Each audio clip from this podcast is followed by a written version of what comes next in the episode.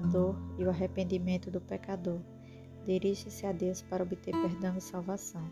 Ó Senhor, não me repreendas na tua ira, nem me castigues no teu furor, porque as tuas flechas se cravaram em mim e a tua mão sobre mim desceu. Não há coisa sã na minha carne por causa da tua cólera, nem a paz em meus ossos por causa do meu pecado, pois as minhas iniquidades ultrapassam a minha cabeça, como carga pesada são demais para as minhas forças. As minhas chagas cheiram mal e estão corruptas por causa da minha loucura. Estou encurvado, estou muito abatido, ando lamentando todo dia, porque os meus lombos estão cheios de ardor e não há coisa sã na minha carne. Estou fraco e muito quebrantado. Tenho rugido por causa do desassossego do meu coração. Senhor, diante de ti está todo o meu desejo e o meu gemido não te é oculto. O meu coração dá voltas, a minha força me falta. Quanto à luz dos meus olhos, até essa me deixou.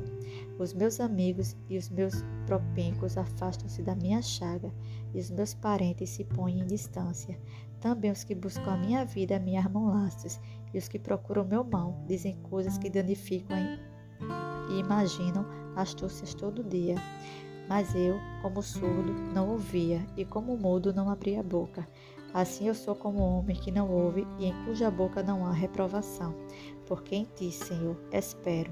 Tu, Senhor, meu Deus, me ouvirás. Porque dizia eu: Ouve-me para que se não alegrem de mim. Quando escorrego meu pé, eles se engrandecem contra mim. Porque estou prestes a cochear. A minha dor está constantemente perante mim porque eu confessarei a minha iniquidade, afligir-me-ei por causa do meu pecado. Mas os meus inimigos estão vivos e são fortes, e os que sem causa me odeiam se engrandecem. Os que dão mal pelo bem são meus adversários, porque eu sigo o que é bom. Não me desampares, Senhor, meu Deus. Não te alongues de mim. Apressa-te em meu auxílio, Senhor, minha salvação.